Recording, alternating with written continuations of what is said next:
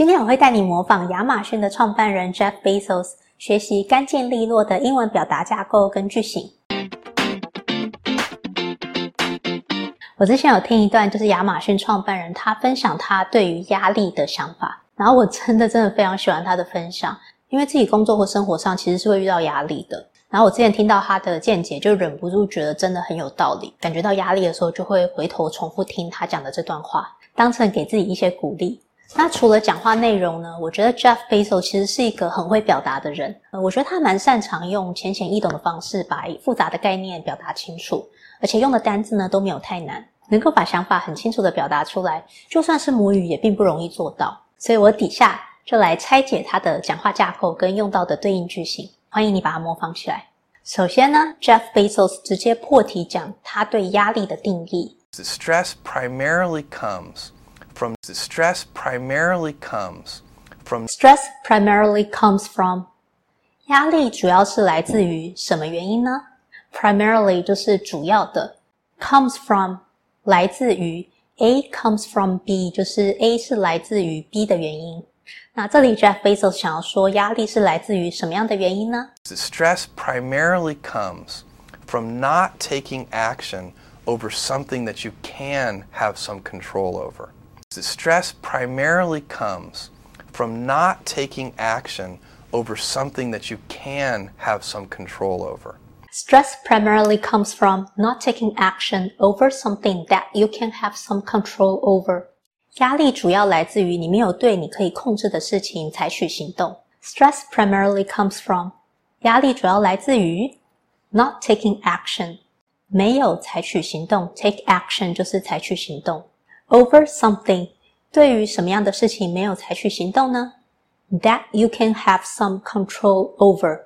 Have control over 就是对什么事情拥有掌控的权利。所以这里是在说呢，压力是来自于你明明可以改变或是掌控一些事情，可是你却没有这么做，所以你就会压力越来越大。The stress primarily comes from not taking action over something that you can have some control over. 接着，Jeff Bezos 就用 so 继续转折说明他的论点。So, if I find that, so if I find that, So if I find that，所以如果我发现怎么样的事情呢？So if，所以如果我怎么样，再接着继续转折讲他想要讲的事情。I find that，我发现了什么样的事情呢？so if I find that some particular thing is causing me to have stress, that's a, uh, a, a, warning flag for me. So if I find that some particular thing is causing me to have stress, that's a, uh, a, a warning flag for me. So if I find that some particular thing is causing me to have stress, that's a warning flag for me. 所以如果我发现某个特定的事情让我感觉有压力，那这就是一个警讯。 So if I find that，所以如果我发现 some particular thing，particular 就是特定的，particular thing 就是特定的事物，is causing me to have stress。某件事 cause 谁 to 怎么样，就是某件事造成谁什么样的状况。这里是在说 causing me to have stress。某个特定的事情让我觉得有压力。 Some particular thing is causing me to have stress. That's a warning flag for me.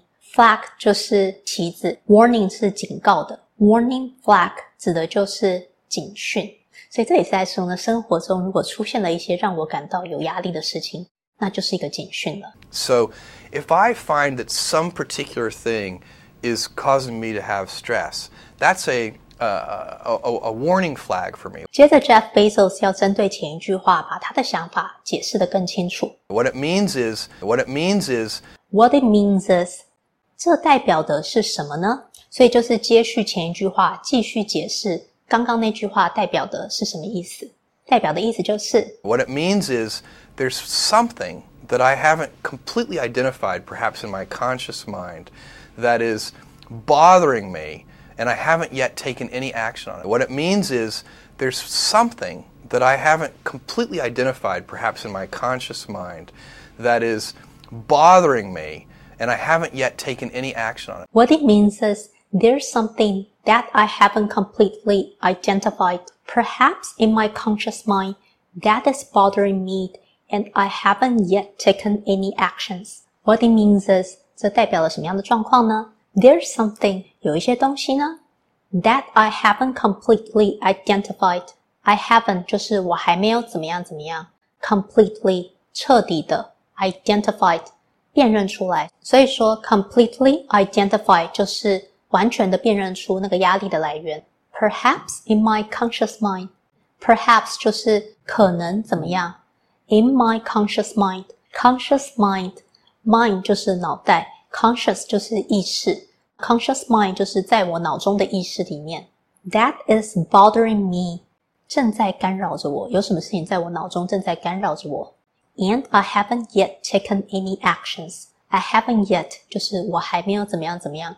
taken any actions，采取行动。这句话的意思就是说呢，其实你脑袋中哦，隐隐约约已经有意识到你应该要做一些事了，可是你却还没有采取任何行动，这就是造成压力的来源。What it means is there's something that I haven't completely identified, perhaps in my conscious mind, that is bothering me, and I haven't yet taken any action on it.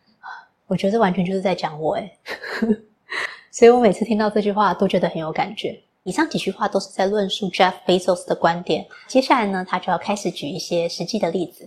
As soon as I, as soon as I, as soon as I， 只要我做什么样的事情呢？接着他就会说他做了什么样的事情，马上就可以解除掉我们遇到的压力。As soon as I identify it and send off the first email message or whatever it is that we're going to do to address that situation, as soon as I identify it and send off the first email message or whatever it is that we're going to do to address that situation, as soon as I identify it and send off the first email message or whatever it is that we're gonna do to address that situation. 所以说呢，只要我辨认出压力的来源，并且寄出第一封尝试解决问题的信，或者是说呢，任何可能可以处理那个状况的行动，as soon as I，只要我怎么样呢？identify it，辨认出那个压力的来源，and send off the first email message。send off 就是寄出 the first email message，第一封电子邮件的讯息 ，or whatever it is。或者是无论任何怎么样的手段，that we're gonna do，we're gonna do 就是我们打算去做什么样的事情呢？To address that situation，address 就是解决，situation 就是状况，address the situation 意思就是说解决那个状况。 As soon as I identify it and send off the first email message or whatever it is that we're going to do to address that situation，不过紧接着 Jeff Bezos 就要用 even if 来表达一种但书的状况。Even if it's not solved, the mere fact that even if it's not solved, the mere fact that even if 怎么样怎么样，the mere fact that 怎么样怎么样，即使怎么样怎么样，但是什么样的事实依旧存在。 这也是想要表达一种转折出去讲一个例外状况，但是最后又要回头来支撑说他原本讲的还是对的。Even if it's not solved, the mere fact that we're addressing it dramatically reduces any stress that might come from it. Even if it's not solved, the mere fact that we're addressing it dramatically reduces any stress that might come from it. Even if it's not solved, the mere fact that we're addressing it dramatically reduces the stress. Even if it's not solved, 即使这个问题没有被解决，solve 就是解决，it's not solved 就是没有被解决的意思。虽然这个问题没有被解决，the mere fact that 但怎么样的事实依旧是存在的呢？We're addressing it，我们正在解决这个问题的这个事实。Address 就是解决，addressing it 就是说正在解决这个问题。Dramatically，大大的，reduces the stress stress，reduce 就是减少，stress 就是压力，reduce the stress 就是减少压力。Dramatically reduces the stress 就是大大的减缓压力。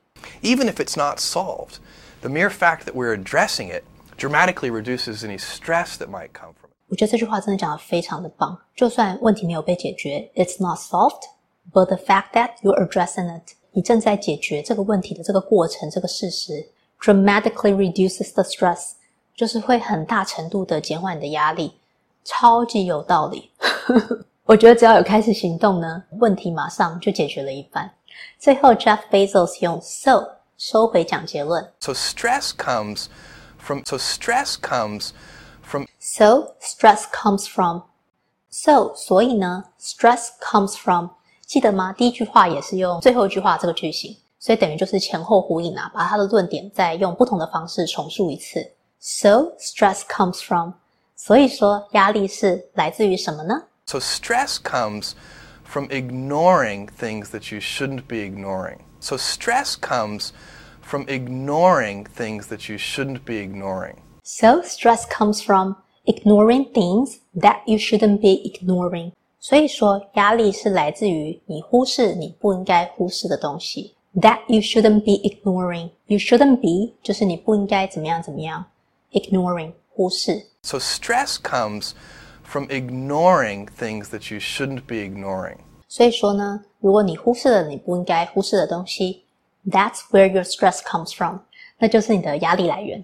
所以我分享完了，可以观察到说，Jeff Bezos 他讲每一句话前面都会有转折词，然后开头的句型呢也非常的明确，有使用这种转折词啊，或是开头句型，对于防止讲话发散会很有帮助。这样呢，就比较可以逼自己每一句话都讲在重点上面。通常临场讲话呢，其实很容易越讲越紧张，所以如果可以像这样子锁在一个架构讲话，就比较容易不会越讲越心虚。最后呢，就不知道自己在讲些什么。那我今天就分享到这里，希望今天分享的内容对你也有一些帮助。我们下次再见喽，拜拜。